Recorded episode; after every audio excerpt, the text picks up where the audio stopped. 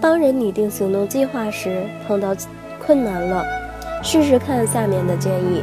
如果一个人对拟定行动计划怀有抵触的情绪，一，向对方解释，拟定行动计划是为了把整个过程交到他手中，这完全取决于你。不过，我觉得如果你能把自己要做的事情写下来，你就更容易往正确的方向前前进。二，向对方强调确定行为的重要性。刚才我们谈到了很多不同的事情，我觉得把最重要的改变写下来，或许会对你有所帮助。写下你真正关注的改变。三，在适当的情况下，可以将它与你自己的经历联系起来。拟定一份行动计划对我很有帮助，因为行动计划能够非常明确地告诉我接下来要做什么、什么时候去做以及花多长时间去做。把这些都搞清楚后写下来，以后我就不需要考虑任何的问题了。四，建议把它作为一次实验，你愿意尝试一下吗？看看它是否有助于强化你自己的改变承诺。五，记住，缺乏正式的计划，并不意味着它不会改变，他可能只是没做好心理准备。虽然他是想用另外一种方式来做事，但暂时还不想宣布自己的意图。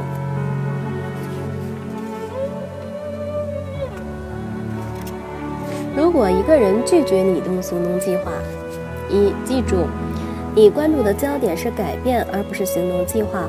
二记住，语气强烈的承诺之言几乎就等同于一份书面的行动计划，即只要他能明确的宣称将在某段时间内做出某种行为，而且有一个带有个性色彩的内在动机，就计划来说足够了。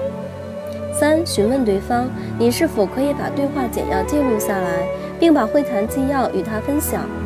四，表达你的意图，你想要记住彼此达成的口头协议，而且回头还会跟对方沟通进展情况。我想我们已经取得了很大的进展。我想做个笔记，说明你正在努力改变。你觉得我们可以下周再来沟通一下进展情况吗？五，不要拿不做行动计划的后果来威胁对方。如果对方没有做出承诺的行为，那你或许可以拿后果说事儿；但如果他只是没有把承诺的行为写成正式计划，那你就不应该拿后果来威胁他。六，继续使用迈克尔六问，询问对方可能为什么想要另选一个时间去拟定行动计划。如果一个人没有遵守行动计划，如果你觉得他只是暂时没有遵守，利用迈克尔六问询问他可能为什么想要重新来承诺遵守行动计划。如果你认为情况很严重，可以对迈克尔六问的第四问设想一下：如果你已经改变了，会发生什么好的结果？略加改动，然后询问他，如果他不实施行动计划，你他觉得可能会发生什么事情？确保你已经把可能的所有后果告知他。